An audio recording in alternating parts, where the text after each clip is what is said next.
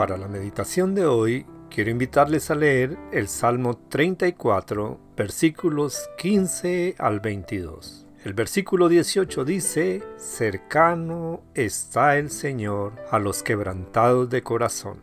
Como título para esta meditación le he colocado Cercano.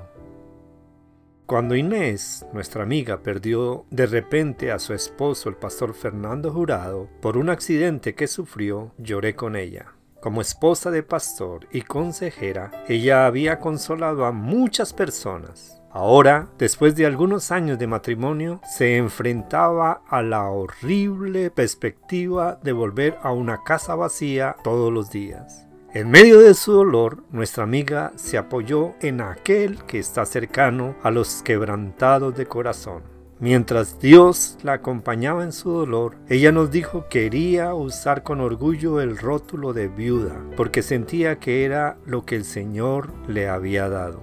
El dolor siempre es personal y tal vez otros lo entiendan de manera diferente. Su respuesta no alivia su dolor ni hace que su hogar se sienta menos vacío. Sin embargo, nos recuerda que incluso en medio de nuestra peor angustia, podemos confiar en nuestro Dios soberano y amoroso quien está cercano. El Padre Celestial también sufrió una profunda separación. Mientras el Señor Jesucristo colgaba de la cruz, exclamó, Dios mío, Dios mío, ¿por qué me has desamparado? Mateo 27, 46.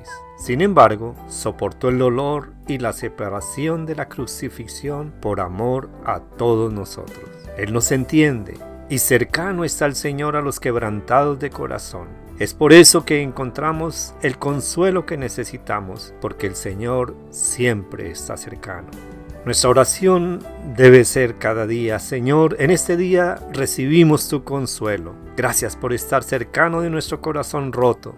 Por favor envía tu Espíritu Santo para que me acompañe en este sufrimiento. Gracias por participar de nuestro dolor y gracias porque siempre estás cercano a los quebrantados de corazón. Gracias porque tu presencia me fortalece para ser bendición en medio de las pruebas.